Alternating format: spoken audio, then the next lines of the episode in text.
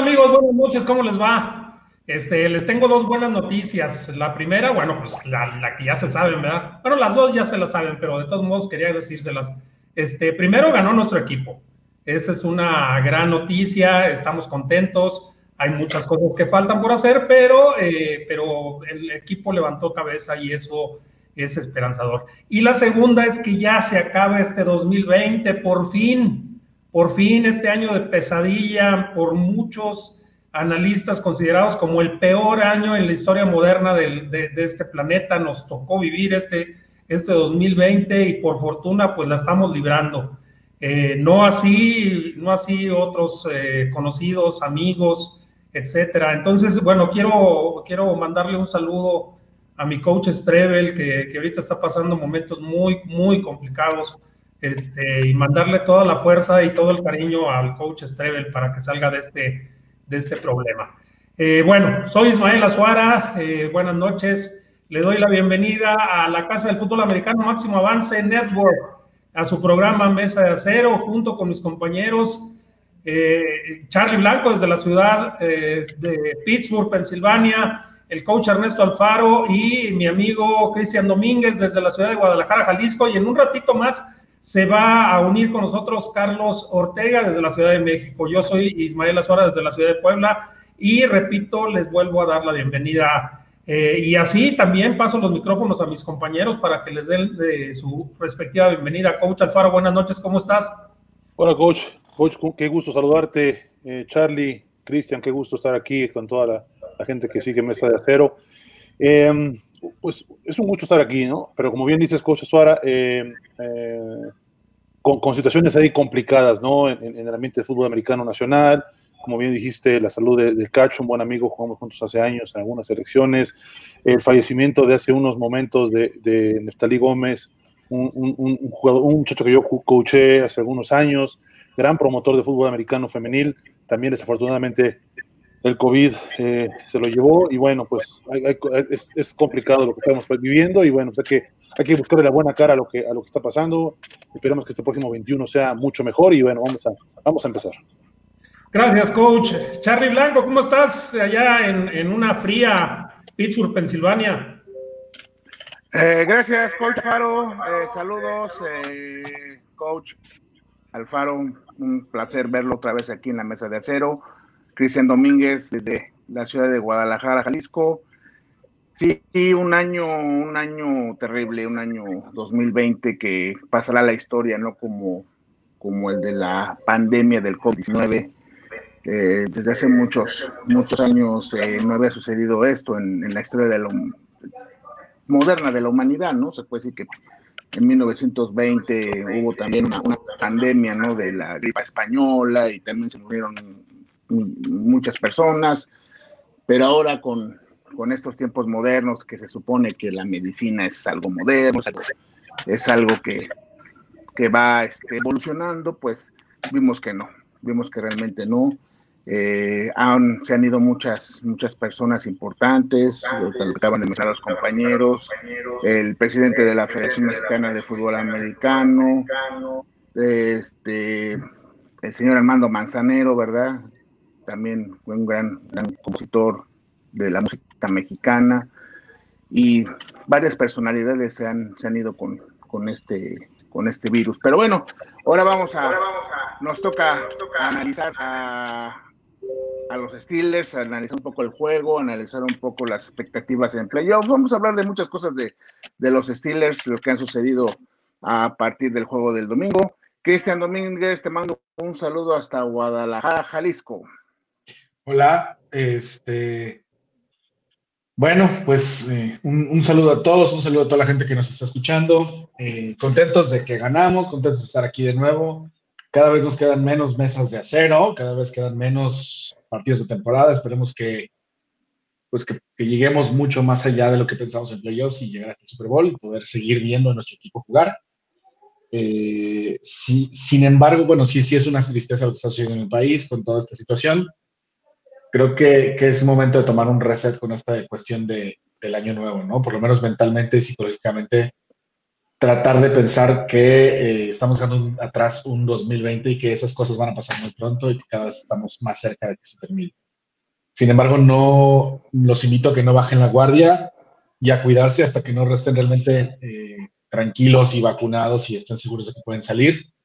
Este, no lo hagan si no es necesario. Entonces, eh, bueno, pues esperemos que, que, todo esté bien. No, no, no avienten no, no celebren antes de tiempo, porque el hecho de que ya esté la vacuna y que ya estén vacunadas algunas personas no significa que en automático ustedes ya están vacunados y pueden hacer lo que quieran. Eh, entonces, tengan mucho cuidado, cuídense mucho. Eh, gracias por sintonizarnos el día de hoy. Vamos a ver cosas súper interesantes. Y bueno, eh, hagan sus preguntas, eh, digan todo lo, que, todo lo que piensan, sus dudas, este, que vamos a estar como interactuando varias cosas, ¿no? Y hay, hay, hay temas muy, muy importantes e interesantes que platicar. Gracias, coach. Es hora. Está muteado. Coach. Ahí está.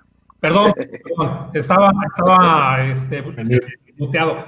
Eh, les decía, para, para ya pasar a hablar de fútbol americano y olvidarnos de esta, de esta pesadilla que nos está eh, que nos ha tocado vivir. Eh, vámonos directamente a Pittsburgh para que Charlie nos platique, nos dé la editorial de esta semana, nos diga qué, qué, qué trajo esta, esta victoria, cómo ve el, sentimiento de los aficionados y del equipo de cara a esta última semana y ya a unos playoffs que están más que amarrados. Charlie, ¿cómo te escuchamos? Sí, coach, gracias. Eh, los Pittsburgh Steelers el domingo pasado se coronaron campeones de la división norte de la conferencia americana, algo que no sucedía desde el 2016. Desde el 2016, 17, 18, 19, los Steelers no, no fueron eh, campeones de la división norte, siempre es una es, es, una responsabilidad histórica del equipo, es, es un compromiso que este equipo debe de tener con su afición, con la ciudad de Pittsburgh. Eh, este año atípico, volvemos a lo mismo por, por el COVID-19, nos enseñó que realmente el equipo que tienen los Pittsburgh Steelers es un equipo fuerte, poderoso, lleno de talento, que por ciertas circunstancias, desgraciadamente del lado administrativo, del lado estratégico, del staff, de cocheo, ha dado bandazos, ha dado buenas actuaciones, ha dado pésimas actuaciones. Es, es un equipo con una marcada inconsistencia, definitivamente. Eh, al principio de la temporada nadie esperaba que los Pittsburgh Steelers ganaran 11 juegos consecutivos. O sea, ni en nuestros más profundos sueños hermosos y, fantásticos pensamos que el equipo estaría 11 ganados, 0 perdidos. Esto denota eh, realmente el nivel de talento, el nivel de de muy buenos jugadores de fútbol que tienen los Pittsburgh Steelers. Lo hemos dicho, ¿no? A la defensiva tenemos casi a una primera selección por unidad. Tenemos una primera selección de draft por unidad. Eh, a la ofensiva tenemos un coreback próximamente Salón de la Fama, dos Super Bowls ganados como Ben Roethlisberger, que regresó este año después de una, de una operación del codo, regresó muy bien, muy, muy buen estado físico y que nos brindó demás, muy buenas esperanzas y muy buenas y muy buenos eh, proyectos para la temporada. Y lo vimos con ese 11 ganados, 0, 0 perdidos. Pero de repente entran en un bache típico, típico de la Tomlin, tres, tres perdidos consecutivos ha sucedido, o sea, hay que tener memoria. Ha sucedido en la era Tomlin, tres, tres, cuatro perdidos consecutivos. Es algo, es algo que siempre se da con este coach, con este staff. Entonces, yo creo que denotamos a lo que están ahorita los Steelers. ¿Para qué están los Steelers? para competir en los playoffs, para competir por el Super Bowl. ¿En qué, nivel están los Steelers? ¿sí? Eh, vemos el domingo el juego contra los Colts, una primera mitad para olvidar, una primera mitad patética y la segunda mitad para soñar, ver un equipo contundente, ver un equipo que ejecutó bien las jugadas. Vemos a la, a la defensiva de los Steelers como había jugado durante gran parte de la temporada. Vemos que más o menos corrieron la bola con James Conner, que hubo buenos bloqueos, que hubo buenos pases, que, se sincronizaron con Ben Roethlisberger y sus receptores. ¿Por qué no es eso cada partido? ¿Por qué no ejecutan de la misma manera? Eso es lo que todos nos preguntamos. Eso es lo que a lo mejor a la mayoría de la gente le molesta, no, no ver esos Pittsburgh Steelers tan contundentes, tan fuertes semana tras semana, ¿sí? ¿Por qué? Porque sí lo hacen, sí lo pueden hacer, pero esa regularidad de, las que hemos hablado durante toda la temporada aquí en Mesa de Acero, que, que lo hemos señalado, esa regularidad con lo que juegan los Steelers, con lo que ejecutan los Steelers, es lo que no les da ese, sentido de, eh, de ser un equipo poderoso, de ser un equipo contendiente para, para los playoffs, para, para el Super Bowl. Entonces, eh, todos tienen la ilusión. Aquí en la ciudad de Pittsburgh la gente está emocionada con, con, el equipo, están en playoffs, claro, claro que están en playoffs, ese es un gran logro. Eh, pero, ¿qué esperamos de este equipo? Esa es, esa es la incógnita, esa es la gran interrogante en estos momentos. ¿Qué esperamos de este equipo? el equipo de los tres, de las tres derrotas consecutivas, o el equipo que tuvo ese 11 ganados, 0 perdidos, o ese equipo que se vio contundente contra los Colts en la segunda mitad del domingo pasado. Esa es, la gran interrogante y yo creo que la mayoría de los aficionados se preguntan, queremos ver a, qué clase qué clase de Pittsburgh Steelers vamos a ver en los playoffs. Próximo domingo contra los eh, Cleveland Browns, eh, Mason Rudolph va a iniciar, no pasa nada. Eh, creo que no hay presión ahorita para Mason Rudolph, no fue lo mismo que el año pasado cuando entró por Ben Roethlisberger, que entró de emergencia después de, de, que lo lesionaron al gran capitán. Creo que Mason ya estuvo toda la temporada entrenando con el equipo porque él es el que estaba entrenando con, el primer equipo en las prácticas, mientras Ben pues, estaba descansando en su casita, pobrecito, no lo vayan a lastimar en las prácticas, ¿no? Entonces, Mason estuvo practicando toda la temporada con los titulares, con, la primer, con el primer equipo ofensivo, así que yo siento que él va a estar tranquilo, que él va a estar confiado. Va a ser en Cleveland otra vez, donde sucedieron los patéticos acontecimientos del año pasado con el este, brutal tipo ese número 95 Garrett de los de de los Browns, pero creo que Mason va a hacer un buen trabajo.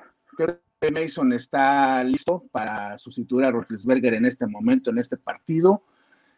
Y ya lo vamos a analizar, lo vamos a analizar, lo vamos a platicar aquí con, nuestros compañeros de cara al próximo eh, juego contra los Cleveland Browns en Cleveland, ¿verdad? A las 12 del día, tiempo del centro de, de, México. Y pues bueno, esa es la, esa es la opinión de Charlie Blanco desde la ciudad sagrada de acero, Pittsburgh, Pensilvania, Coach Azuara.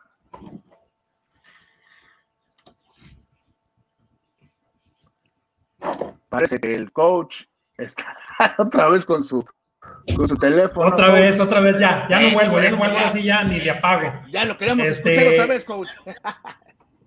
Ya sé, eh, le doy la, bienvenida a Carlos Ortega. Ahorita le pasamos el micrófono porque nos va a platicar eh, del aspecto defensivo del equipo. Pero antes, eh, queremos, estamos así eh, expectantes de, lo que nos pueda platicar el coach Ernesto Alfaro sobre este eh, cambio tan, tan radical que dio la ofensiva de Pittsburgh en este, en este partido. Se vio diferente, se vio fuerte, se vio agresivo en la segunda mitad, en la primera no, pero, pero creo que esta es la ofensiva que nos mostró un poco del potencial que puede llegar a tener eh, estos, estos, eh, esta unidad, pues, eh, porque la verdad que les sobra, les sobra el talento en cada una de las posiciones. Coach Alfaro, te, escuchamos con mucha atención. Gracias, coach. Pues interesante, como señala, muy interesante lo que sucede en la ofensiva de los Steelers. Em, una ofensiva, cualquiera que este sea, tiene que tener varios elementos. Em, eh, tiene que tener talento, ¿sí? tiene que ser creativa, tiene que tener un extraordinario scout y evidentemente una, una gran ejecución. hay muchos elementos, pero siendo muy, muy concreto, esos cuatro elementos son fundamentales en cualquier ofensiva, en el fútbol, en cualquier nivel. ¿sí? Eh, ¿Qué elementos de esos cuatro encontramos en los Steelers? Em, ¿Hay talento? Por supuesto que hay, mucho, hay mucho talento. ¿Hay creatividad? Ahí donde quizá pongamos algunos signos de interrogación. Eh, el scout, bueno, pues son profesionales los entrenadores de, la NFL, del NFL de los Steelers, seguramente tienen un scout eh, eh, exhaustivo que tienen que hacer con el poco tiempo que se tiene cada semana, pero seguramente tienen un, scout bastante elaborado. Y ejecución, el cuarto elemento, que tampoco lo están teniendo los Steelers de manera sostenida. Hoy me toca hablar de esta ofensiva, y bueno, pues realmente voy a hablar de dos ofensivas, no de una, porque realmente el domingo vimos dos ofensivas, no solo una. Eh, la primera ofensiva, la, ofensiva del, primer medio que, enfrentó eh, a los Colts. La ofensiva, la misma ofensiva o muy similar a lo que hemos visto en los, tres juegos anteriores. Eh, la mayoría de los snaps desde empty, sin corredores, seguimos, siguiendo con los mismos conceptos de quick pass, con un ataque terrestre que pues, sabemos está, es, inexistente. Ya hoy en día somos el ataque 32 de la liga, el último. Y, bueno, esta, esta ofensiva con, pues, con, con, poca creatividad, con una ejecución mala, con, una, con una eh, obtención de yardaje muy limitada, con los, con los errores que hemos estado viendo a través de, los, de las semanas, las más recientes, por lo menos las tres últimas, ¿no? Y, y tenemos también a la segunda ofensiva que hay que analizar, ¿no? Que es la, la ofensiva de la segunda mitad. Eh, y, aquí es donde yo tengo tantas cosas en la cabeza que, me gustaría conocer y que, bueno, evidentemente no, no sabremos a ciencia cierta. Eh, cuando uno es coordinador ofensivo, em, eh, tienes un plan de juego. ¿sí? Ese plan, ese plan de juego tú estructuras con base al scout, con base a tu talento, cómo vas a atacar, en qué situaciones, en qué partes del campo, con qué jugadores.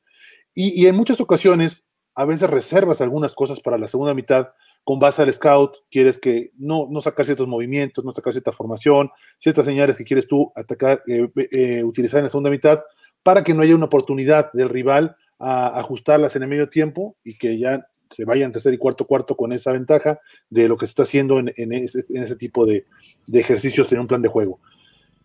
Eh, no sé si lo o sea, eso, esos ejercicios son como lo dije hace un momento, ajustes, algunas ideas que se tienen que hacer dentro del mismo plan de juego, no un plan de juego distinto. No, no existen dos planes de juego. Quien diga eso, mm, es una locura. No existen dos planes de juego. Hay un plan de juego que puede tener diferentes filosofías de ataque por ciertas situaciones, pero no dos, dos planes de juego.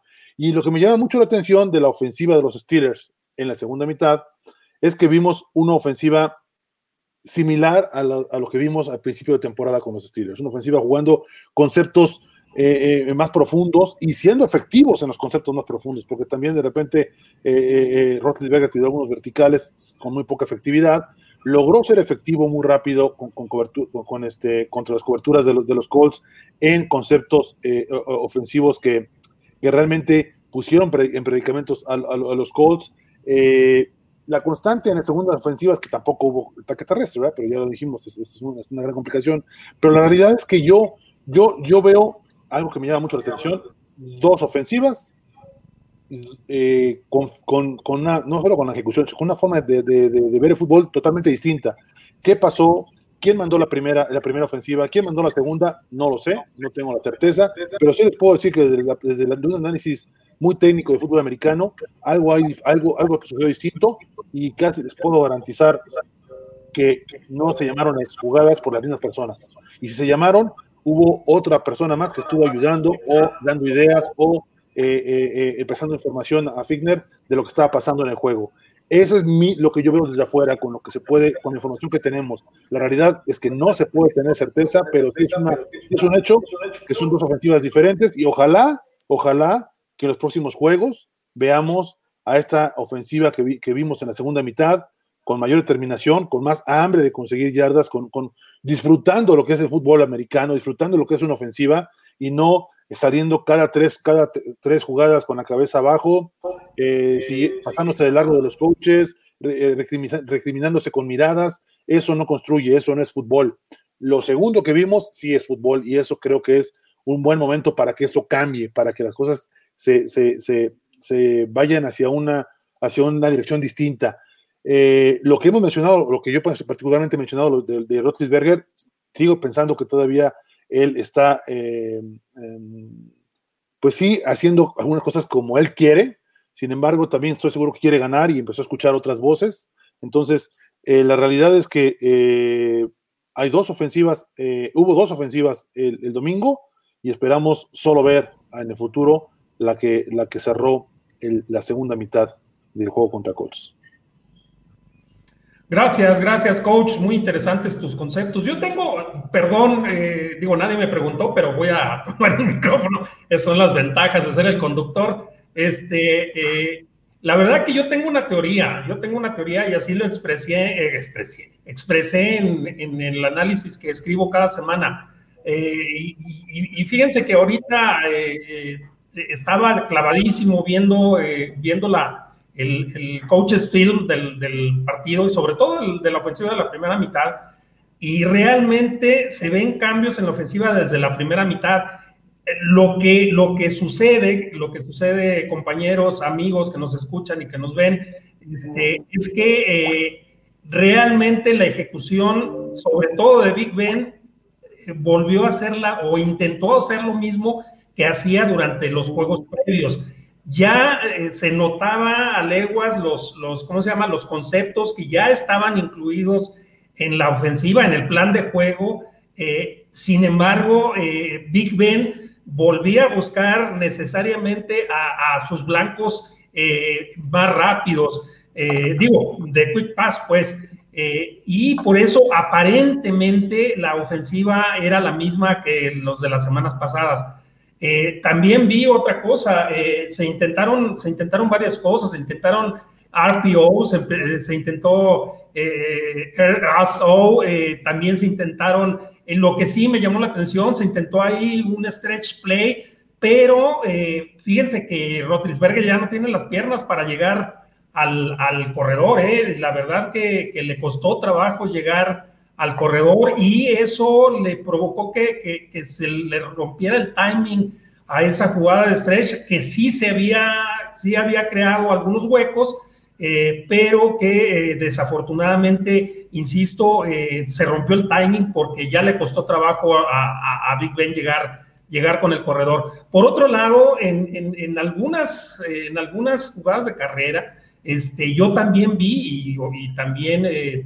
lo reafirmé ahorita viendo el, video, eh, los corredores, una, una de dos, o toman malas decisiones o llegan tarde al, al hueco, porque créanme que los huecos sí se están creando eh, y al parecer nuestros corredores, sobre, todo Benny Snell y, y McFarland, toman malas decisiones hay una, hay una jugada que está en, en, en, la jugada de la primera anotación después del fumble recuperado.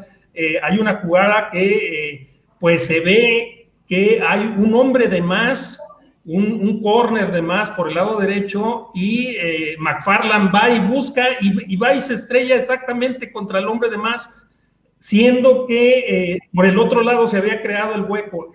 Ese tipo de decisiones también de los corredores le pegan, al, por supuesto, al juego terrestre, porque, eh, ah, digo, se abren los huecos, pero o no los buscan o, de plano eh, llegan tarde. Y por otro lado, este, también en la jugada de la conversión, la primera conversión eh, de, tercera y una que, que, mandan una carrera, la única carrera que mandaron con Derek Watt como fullback, también eh, este Benny Snell eh, o McFarland, ya no me acuerdo eh, quién de los dos, no se va detrás del full, o sea, va y se abre y cae en las manos del defensivo. Entonces dices, caramba, pues no, no necesariamente es el, el, esquema terrestre, sino también las malas decisiones que toman nuestros corredores. Pero bueno, este, eh, vámonos, vámonos con la defensiva. Carlos, buenas noches, te doy la bienvenida. Platícanos qué pasó con la defensiva este,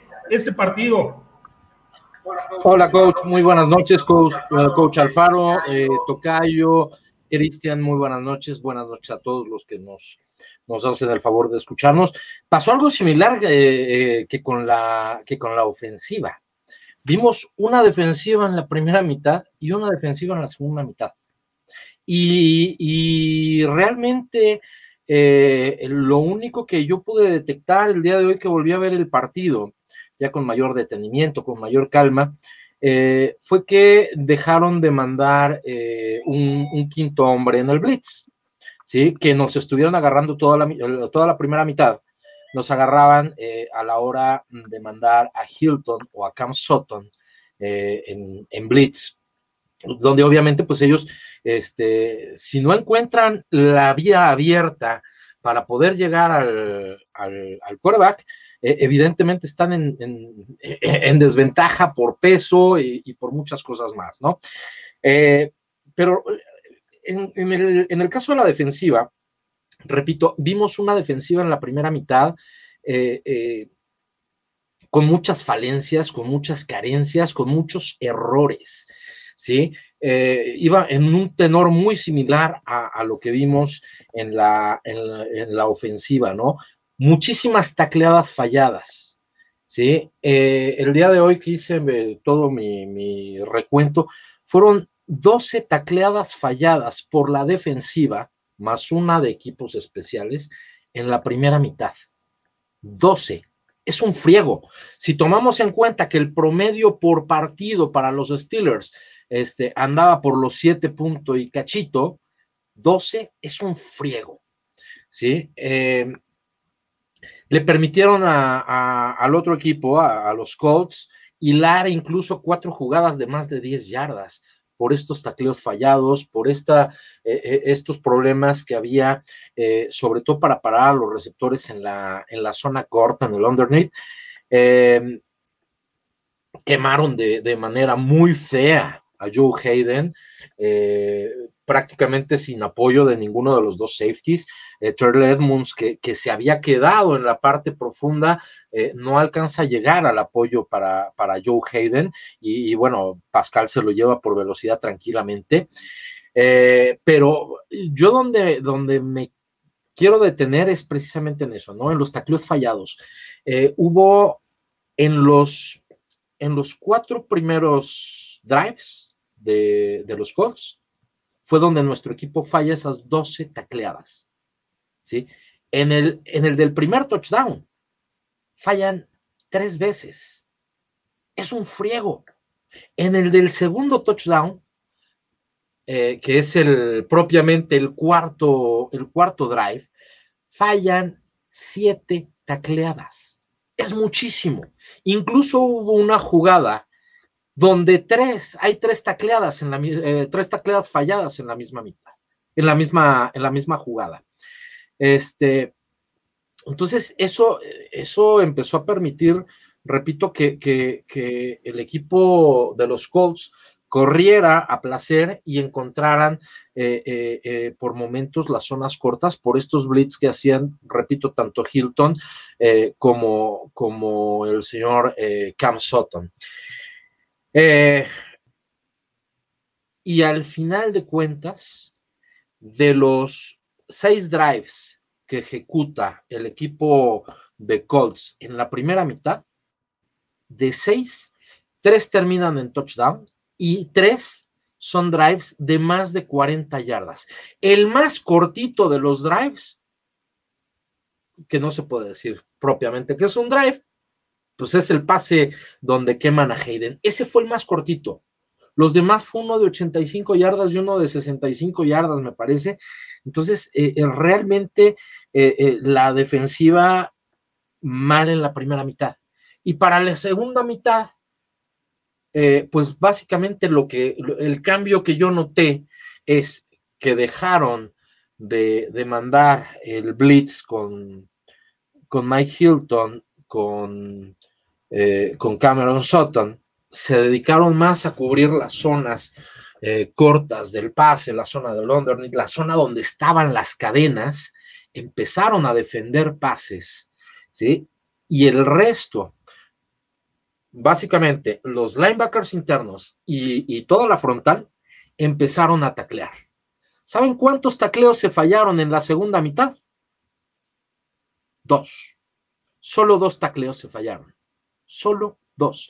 Esa es una gran diferencia en, ejecución entre, una, entre la primera mitad y la segunda mitad.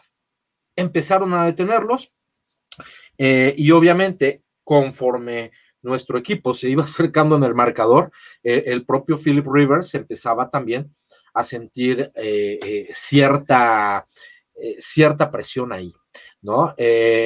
evidentemente, y esto es parte de lo bueno, eh, confiaron en los cuatro de enfrente, cuatro o cinco cuando se, se, ocupaba tackle nariz para generarle presión a, a, Philip Rivers. Dejaron, y esto es algo que también era muy marcado en la primera mitad, había, parecía que había falta de comunicación entre Williams y Williamson, este, y de repente se llegaban a clavar los dos en la línea, y es cuando nos empezaron a, correr el balón.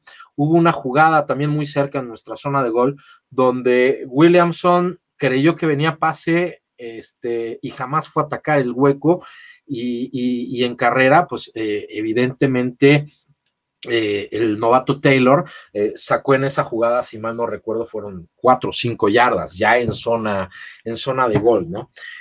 pero, pero, insisto, el principal cambio que yo vi en la defensiva es que empezaron a taclear. Ya no había yardas después de la recepción, ya no había grandes acarreos por parte de, Taylor y de, de Heinz, eh, y simple y sencillamente eh, permitieron ya con este, con este cambio, ¿sí? Que, hubiera, eh, que, la ofensiva se empezara a, a, acercar en el marcador, ¿sí? Eh, dentro del fútbol de situación, lo más importante en la, en la defensiva, el principal cambio fue en las, en las conversiones de tercer down. Cuatro de cinco en la primera mitad. Cuatro de cinco conversiones de tercer down en la primera mitad. En la segunda mitad, una de ocho. ¿Sí? Al final de cuentas, eh, volvió, a, brillar TJ Watt. De hecho, fue el único que, estaba brillando en la primera mitad con aquel eh, eh, sack, fumble forzado que, dejó a la ofensiva en la, en la yarda 3. Este, tuvo por ahí otro sack al inicio del partido. Mike Hilton me parece que tuvo una labor brutal, ¿sí? recuperando fumbles, defendiendo pases, haciendo tacleos oportunos. Eh, y, todo, y mucho de esto eh, vino eh, cuando, cuando deciden dejar de mandarlo a cargar contra el coreback. Coach.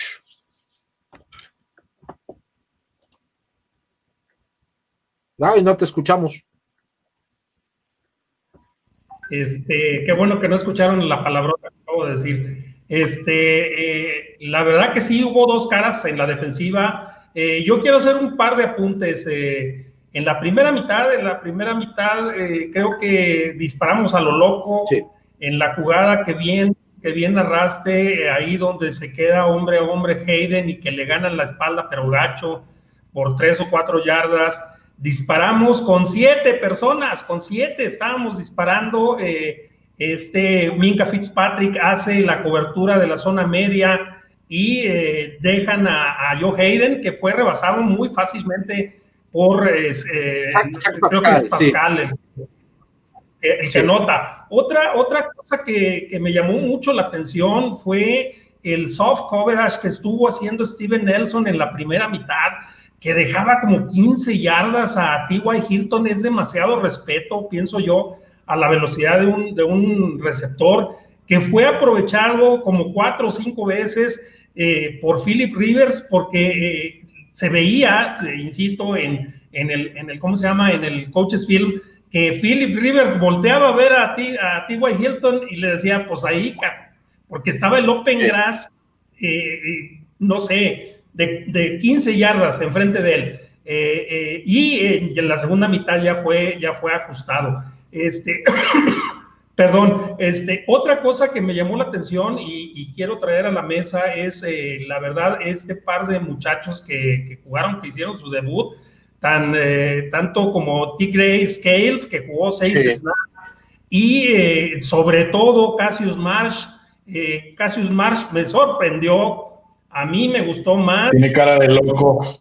Me gustó más que Alex Highsmith. la verdad que el problema de Highsmith es que lo envuelve muy fácil en la carrera, muy, muy fácil. Eh, cuando vienen las carreras por su lado, es prácticamente un hecho de que nos van a avanzar. Y este, este muchacho Marsh, la verdad que jugó bastante bien, eh, eh, tanto tan en tres puntos, en técnica siete, como en dos puntos, pues pienso yo que por fuera del técnica nueve, este, me gustó, me gustó realmente, no falla tacleada, ser rápido, eh, creo, que, eh, creo que puede ser una, una buena respuesta, eh, porque definitivamente tiene más experiencia que Highsmith, está en su séptimo año y, la verdad que es un, es un muchacho que sabe jugar su posición. Me ¿Sabes qué, coach? La actitud de, este muchacho March eh, me parece muy similar a la de, a la de Mondiu.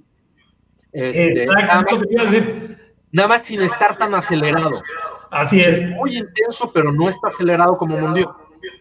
No, a mí Mondó me, me, me, fascina verlo en, equipos especiales, las ganas que le pone, eh, llega, digo, está gordito y tiene la máxima velocidad, es de los primeros que llega, este, hace buen, buenos bloqueos en los despejes. No, no, a mí me encanta este muchacho, este, pero como que ya no lo meten tanto en la rotación de los frontales porque es muy acelerado este, y, se me hace que ya perdió su oportunidad este, esta temporada. Pero bueno, este, Cristian, eh, antes de pasar a, una sorpresa que les tenemos eh, ya para finalizar el, programa y en la que vamos a participar todos, este, si quieres darle salida a las preguntas y opiniones de, los, de los amigos que nos acompañan, Cristian, por favor. Sí, claro que sí. Eh, ya estuve pasando los comentarios de los saludos. Este, vamos a empezar con las preguntas. Dice Arturo Hernández, muchas gracias por todo lo que nos compartieron este año. Les mando mis mejores deseos, eh, bendiciones para usted y su familia y también les deseo eh, para todos los espectadores del programa. Marco Adán dice, se anuncia que Rudolf inicia sin juego terrestre y ahora que el juego por pases seguirá siendo el arma principal, la pregunta es, ¿creen que el equipo pueda verse con mayor profundidad y con una ofensiva más vertical, coach, coach Alfaro? No, no creo. Yo creo que eh, me gusta Mason, me gusta que él sea él quien tome la titularidad de este juego, eh, pero eh, creo que la ofensiva va a descansar a varios jugadores importantes creo que va a, tener eh, menos armas con, que, con, con las cuales lucir y creo que pues a lo mejor en la parte ofensiva también el nuevo coordinador va a querer reservarse y jugar de manera muy básica, ¿no? Yo no creo, quisiera, pero no espero que, que haya un juego muy vertical. Eh, eh, por parte de, los Steelers. Franco Valle Castillo dice buenas noches, Charlie Blanco, Carlos Ortega, Coach Azuara, Coach Alfaro, Cristian. Vimos un gran cambio en la ofensiva Creo que está la mano de Canadá. Esperemos así sigan. ¿Qué nos espera con el Reno en el siguiente jueves? Bueno, ya contestó el coach. Este, el coach Alfaro. Ah, con el Reno Rodolfo, hasta ahorita le caí la cuenta. Ok. Ya entendí, ya entendí. Otra, otra misma pregunta, Indira Guzmán. ¿Qué podemos esperar con eh, la sustitución de coreback si Mason ha estado prácticamente sin actividad? Coach Azuara. Este, te contesto rápidamente, Indira, te, mando saludos primero. Este, no te creas, eh, eh, Mason Rudolph es quien más ha tenido snaps en, el campo de prácticas. Eh, ya sabemos que el gordo no le gusta la práctica, entonces él es el número dos y él es el que cuando no está el gordo, pues es el que, el que manda y dirige la práctica con, con el equipo número uno. Entonces, no te creas, sí, no ha estado en juegos, pero pero que ha sacado snaps eh, muchos más que el gordo en la práctica, definitivamente. Robert Zapata dice: Saludos desde Nicaragua. ¿Creen que en su momento las elecciones en el draft de Rudolph y Rudolph fueron pensadas como futuros reemplazo del Big Ben? o como mariscales del segundo equipo, Carlos Ortega?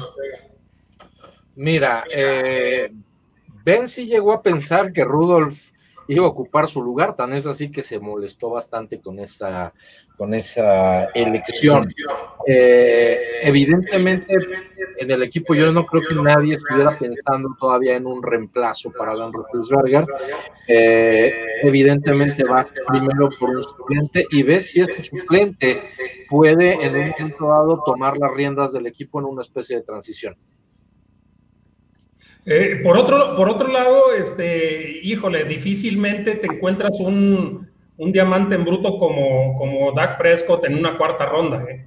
Así eh, Joshua Dobbs fue de cuarta ronda y Mason Rudolph fue de tercera ronda, ¿no? No obstante tener eh, muy, buenos, muy buenos números en, en, colegial. Entonces, no, definitivamente yo creo que no era, no estaban buscando coreback franquicia. Y ah. bueno, la, el gordo es una diva, entonces, pues sí, se enojó. Gracias. A, a, mí, a, Dobbs ni me lo mencionen porque por agarrar a Dobbs perdimos a George Kittle. Es cierto, es cierto. No manches. Javier Alonso Carreras dice buenas noches al panel. Nelson, es probable que juegue con el esquema ofensivo con el que se sufrió tres derrotas. Si es así, no es justo que no pueda mostrar el por qué lo escogieron. si lo escogieron posiblemente para ser suplente, no tiene ningún sentido, ¿no?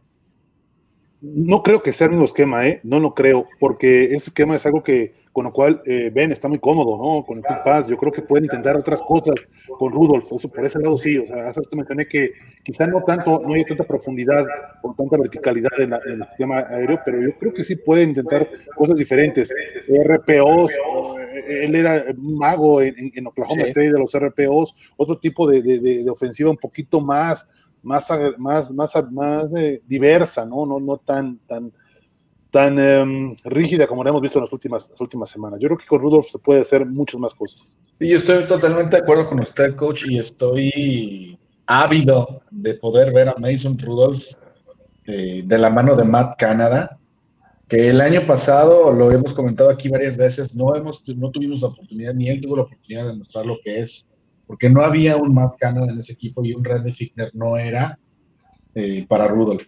No, y, eh, el hecho de que le hayan puesto a dos becarios en dos años seguidos, en su año de novato y en, y en su y el año pasado como coach de corebacks, o sea, Matt Symes y, y Blaine Stewart no tenían las tablas para poder trabajar con y desarrollar este, un muchacho como estos. Este brother ha tenido muy, muy mala suerte. y yo, yo, creo que hemos platicado en otros programas acerca de, del, futuro, de, lo que viene para los Steelers, de la corebacks disponibles en, el draft para el próximo año. Eh, ahí, dejaremos al análisis y a una, un futuro, una futura plática de qué será mejor, si realmente tomar, confiar en Rudolph al futuro y tomar, no sé, quizá un corredor que hace mucho más falta, un, un tackle izquierdo también que hace mucha falta, o, o buscar un coreback. no voy a decir qué, qué, qué, qué, es lo que pienso, pero creo que ahí es donde podría haber una, una, una, una decisión interesante en abril. Sí, de acuerdo. Marco Adán dice, sabemos que no se puede escoger al rival, pero ganando Buffalo es casi seguro que volveremos a enfrentar a los Colts, evitando hacia los Ravens. ¿Qué opinan en su opinión y quién convendría más? Ahorita lo vamos a ver, jóvenes. Ahorita lo vamos a ver. No, vamos a ver cómo, no escenarios. Alejandro Torres, buenas noches, Mesa. ¿Qué esperan del juego de Mason Rudolph? Bueno, ya lo platicamos varias veces. Eh, buenas noches al panel, José Álvaro Magaña. Dice, ¿podrían comentar qué es la triple corona a la defensiva y qué oportunidad tiene nuestro equipo de obtenerla en esta temporada, Charlie Blanco? Pues creo que la triple, corona eh, se basa en yardas recibidas por juego, puntos recibidos por juego y la tercera, ¿qué será? Bueno, yo lo que, lo que tenía entendido es que quien puede ganar esta triple corona es TJ Watt. Sí, y es. Ah, golpes al coreback. Golpes al coreback. De la liga, de la línea. Ah. Va, bueno, entonces ahí está la respuesta. Sería.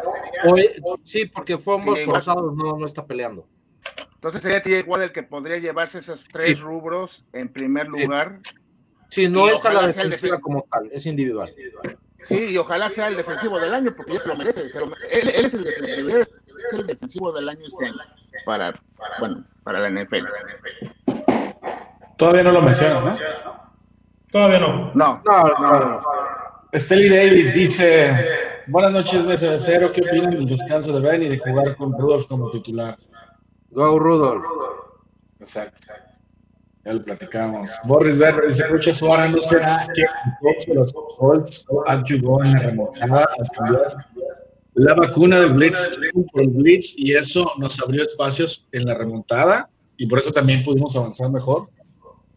Eh, no, yo creo que yo creo que la defensiva de Colts se preparó para una ofensiva de quick pass eh, y cuando les tiraron el campo en la segunda mitad, es que es bien raro, fue, fue raro, fue extraño, pues, porque eh, eh, la ofensiva de Pittsburgh empezó en, la primera mitad con pases cortos que se fueron ampliando, que se fueron desplegando verticalmente, eh, y en la segunda mitad ya estaban rompiendo los pases en 10 yardas, o sea, ya no hubo pases cortos, y, y eso provocó que, que la defensiva se estirara de manera vertical, se crearon huecos importantes eh, porque ya se estuvo atacando en el underneath, en, en- de- en- atrás de los linebackers, enfrente de los, de los profundos, entonces eso ya los puso a pensar a toda la defensiva y los puso a, a- a- ¿cómo se llama? A, pues más, mucho más concentrados en, la, en, la, en el juego de pases profundos eh, y creo que eh, definitivamente ahí sí, ahí sí eh, le ganaron la, la partida al staff de cocheo de, de Potros porque siento yo que nunca esperaron ese juego de pases verticales con los que se mostró el equipo en la segunda mitad. De acuerdo, de acuerdo. Eh, Jorge Raúl Cabrera Chávez, Rod de creo regresa esta semana. ¿Saben algo? No se ha dicho nada. Y yo creo que no deberían de regresarlo. Eh, no está haciendo No está nada mal. Williamson está, está jugando muy bien. Es una bestia. 14 tacleadas este fin de semana. El problema con Williamson es la, la cobertura de pase. Este, ¿Qué es la fuerza de Spillane? Exactamente, exactamente. Pero puestos a escoger, este, yo creo que para este juego sí me quedaría yo con Williamson. Sí. Roberto Salazar Rivero pregunta, ¿le ve futuro a Vance y a Derek en el equipo? Yo avance McDonald ya no lo veo. Por lo que gana. Derek Watt pues, acaba de llegar. No sé, no sé qué opinan. Ah, y, y de los linebackers puestos a escoger el próximo año, este Williamson y Bush, ¿eh? Bu- bueno, con la forma en que están jugando, eh, yo no le veo mucho futuro. Ojalá les usaran mejor, porque eh, evidentemente con Vance y con Derek sería ese, ese sexto bloqueador que hemos mencionado en otros programas, pero no los usan. A, a Ibron lo usan como receptor prácticamente. Entonces, eh, si siguen jugando igual, no tiene sentido que estén. Ojalá los involucraran mucho más en el sistema terrestre. Así es. Claro. Y aparte, eh, Derek Watt es el, el, el- el full que gana más en la NFL. Octavio no dice, juega. ¿creen que, lo- creen que los tres watts se vean en el equipo para el 2021? No, jóvenes. Ni No, van no, ni eso ya Mediar, Haskins, o sea, ya. De No plano sí se la a jalan. Son, son sueños húmedos, por favor. Sí. Alejandro Ladrón de Estamos Guevara. 26 millones por arriba del tope salarial ahorita para, para 2021 con 35 jugadores contratados. Y, Alejandro Guevara. perdón, perdón, Cristian, y se va, bueno, se, se le termina el contrato a Yuyu, se le termina el contrato a Conner, se le termina el contrato Claro. a TJ Watt, a Watt Dupree. Villanueva. No, no, TJ Watt todavía no. No, no, pero TJ Watt todavía no. Le queda todavía, este, está en La la, opción de no, quinto año. la opción de quinto año. La opción de Pero quinto lo van a, lo van a, este, ¿cómo se llama? A, a extender, a, a renegociar su contrato, Sí. seguramente. Sí, en Sí, ese seguro. quinto año sí le van a dar una lana, obvio. Bueno, Alejandro Guevara dice, ya saldrá Pigner. Pigner. Saludos a todos. No, Yo creo, miren, yo, a ver, yo voy a hacer mi opinión. Cada vez es más latente esa situación. Cada vez lo comenta más la prensa. Cada vez es más, eh, pues es más, se, se nota muchísimo más. Entonces yo sí creo que pueda salir el año que viene. ¿eh? Sí. Sobre todo si se determina su contrato. termina contrato. Si termina contrato, yo no creo que lo renueve. Pero bueno, esa es mi opinión personal. Eh, Le damos con la otra coach. Vámonos, vámonos. Este, a ver, vamos a, a platicar eh, de los escenarios de los playoffs, eh, que eso es, eso es importante. Miren, este, vamos a mostrarles una página que es un, es un playoff machine, le llaman, es una página de ESPN. Ya estás en la semana 14, en la semana 17, ¿verdad, este, Chris? Sí. Entonces, de, esto, de, qué se trata el ejercicio? Se trata de que nosotros hagamos el pick, eh, eh, que estemos más, más eh, que tengamos mayor, mayor coincidencia, pues, en el pick, lo, lo damos y vamos viendo cómo afecta, cómo afectaría el panorama de los playoffs, tanto en la americana como en la nacional. Entonces, el primer juego, ¿cuál es, eh, Cristian? Sería Delfines contra Búfalo. Eh, Charlie, ¿cuál es tu pick para Delfines contra Búfalo? No, pues los Bills, obviamente. Los Bills. Este, tú, Cristian, Bills. eh, coach. No te escuchamos, coach. Andas con el teléfono de la Ya, Miami, coach. Miami. Eh, tú, este, Carlos. Sí, yo también voy a Miami. Yo también voy a Miami, entonces ponle Miami, este, Chris. Eso sería ideal, cabrón.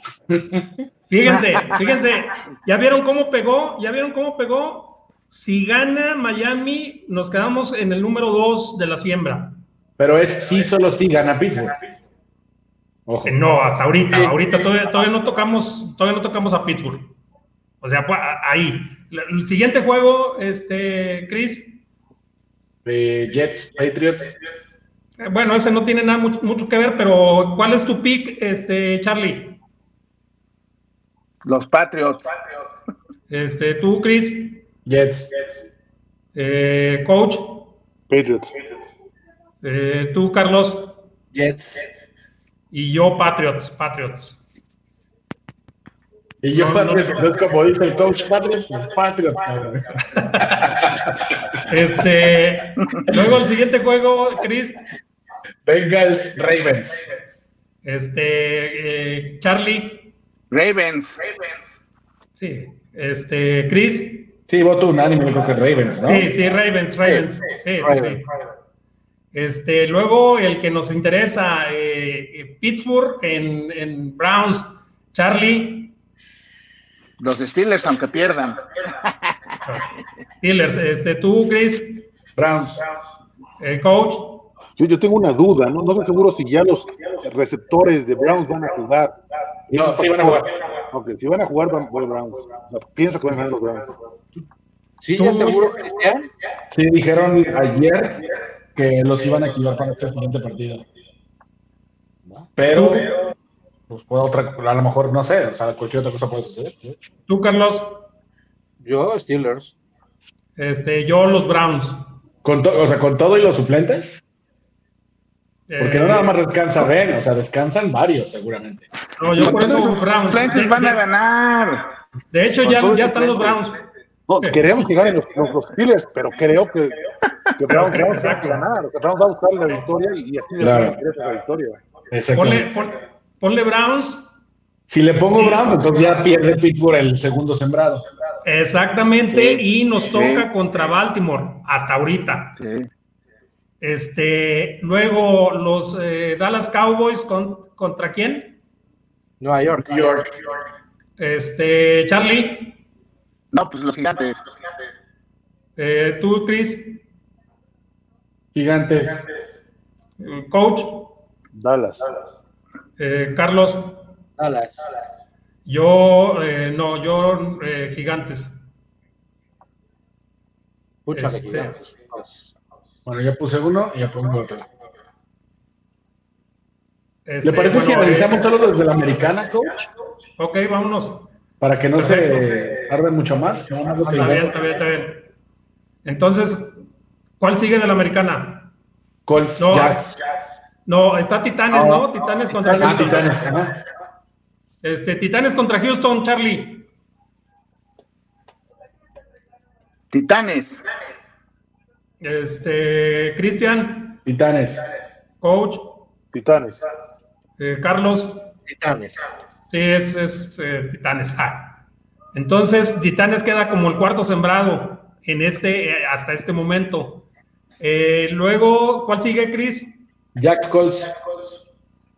Eh, eh, Jacks contra Colts, eh, Charlie. Eh, los Colts. Eh, Chris, Colts. Coach, Colts. Carlos También Colts. y yo también Colts. Eh, pero ahí no se mueve nada, ¿no? Eh, No, no se mueve no- nada No pasan. Por el triunfo de, de Cleveland. Este, luego la que sigue. La que sigue sería Raiders eh, Broncos. eh, bueno, esa no implica mucho, pero bueno, vamos a dar nuestros picks. Eh, Charlie, Pues voy Broncos.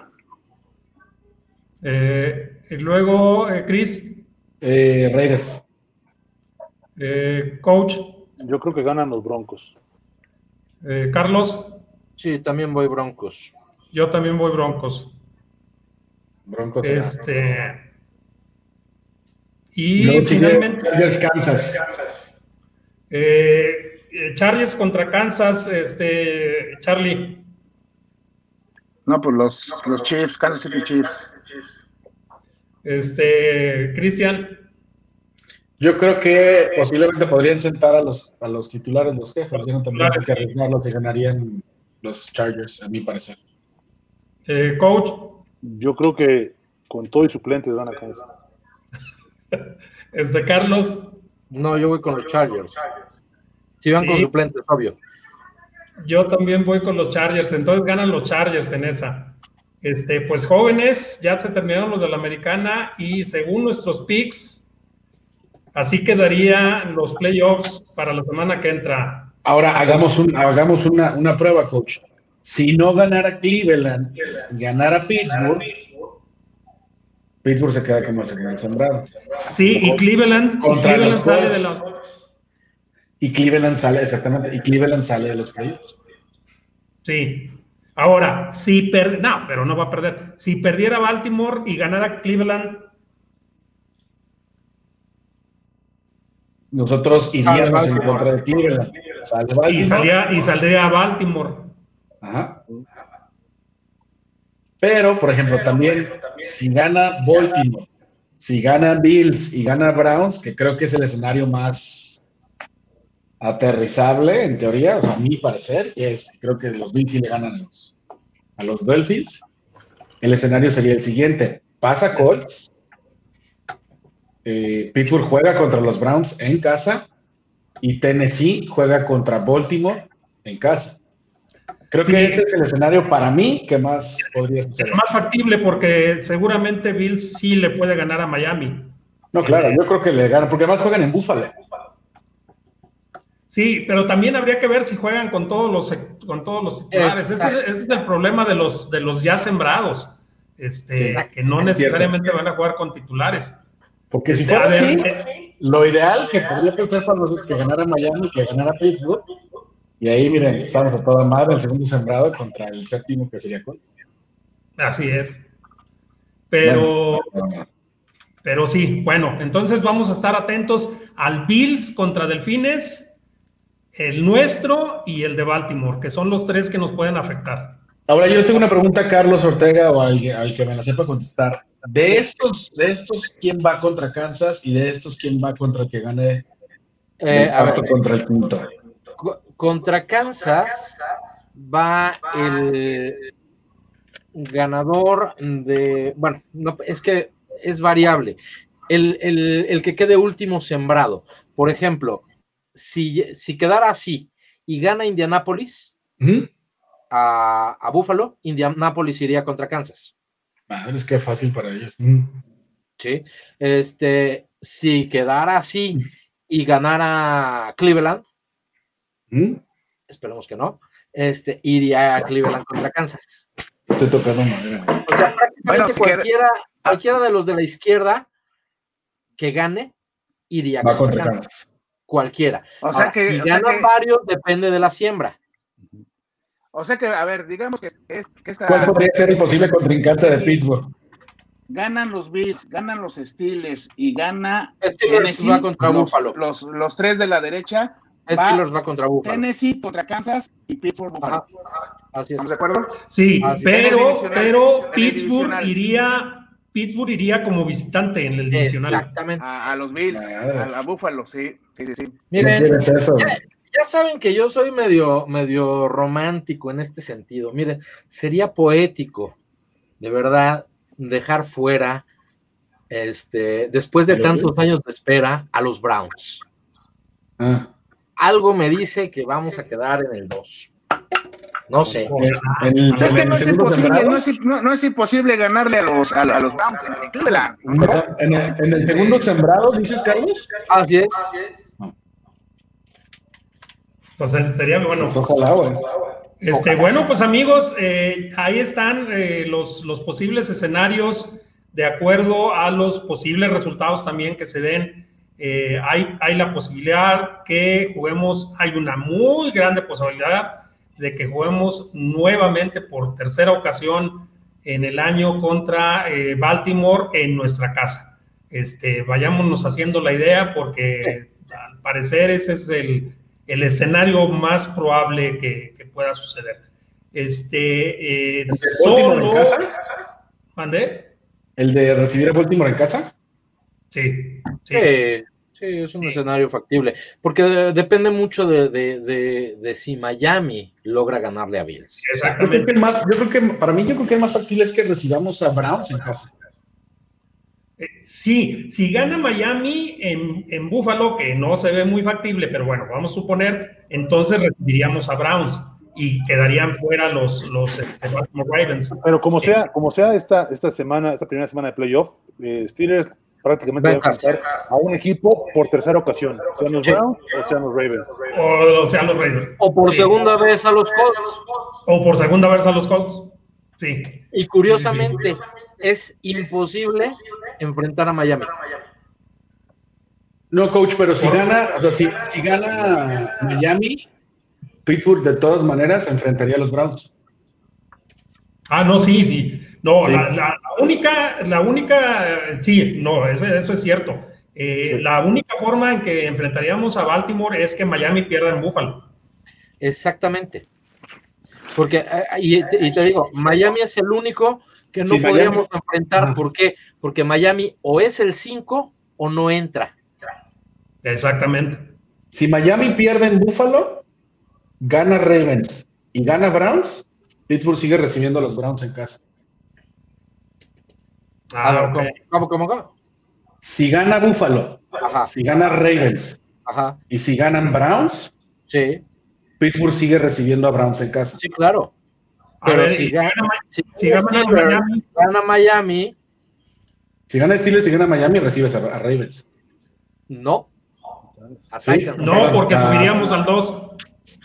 Ajá. Ah, sí, cierto, sí, cierto. Jugaríamos contra O Titanes. sea, no jugarías, por eso yo digo que la- la- el escenario contra Ravens es menos factible que otros. Sí. No, yo creo que eh, es, es- es igual de factible. Te digo, el único que es imposible es Miami. Es imposible, no hay forma. Exacto. Sí.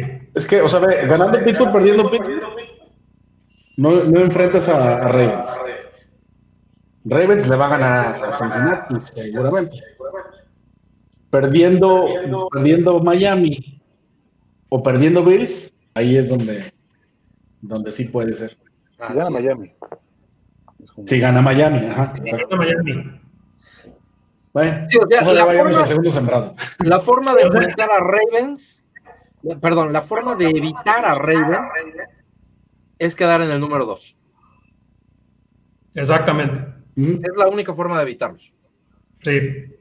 En fin, bueno, pues o que haya una combinación ahí medio, medio Estuvo- extraña, pero estuvo, estuvo buena la, la- el, el- el- ¿cómo se llama? El ejercicio. Este, Sí, y los posibles escenarios, este, probablemente Browns o probablemente Baltimore, así nos los vamos a topar. En fin, amigos, pues ya llegamos al final, ya nos pasamos cuatro minutos por la discusión esta de quién gana y quién pierde. Este, a nombre de mis compañeros, Charlie Blanco desde la ciudad de eh, Pittsburgh, Pensilvania, Carlos Ortega desde la Ciudad de México, el coach Ernesto Alfaro y Cristian Domínguez desde Guadalajara, Jalisco, y un servidor Ismael Azuárez desde la ciudad de Puebla, le dan, eh, les dan las gracias. Eh, la verdad que les deseamos a nombre de mis compañeros y del mío propio mucha felicidad, mucha prosperidad, pero sobre todo salud en este próximo 2021. La próxima vez que estemos con ustedes eh, ya va a ser enero este, y esperemos que este, este año próximo venga mejor que, que este 2020. Que Dios los bendiga, eh, que tengan mucha salud, insisto, y nos vemos el próximo martes para, para bueno, nos vemos en el postgame del domingo y el próximo martes en su programa Mesa de Acero. Feliz año, buenas noches. Feliz año nuevo.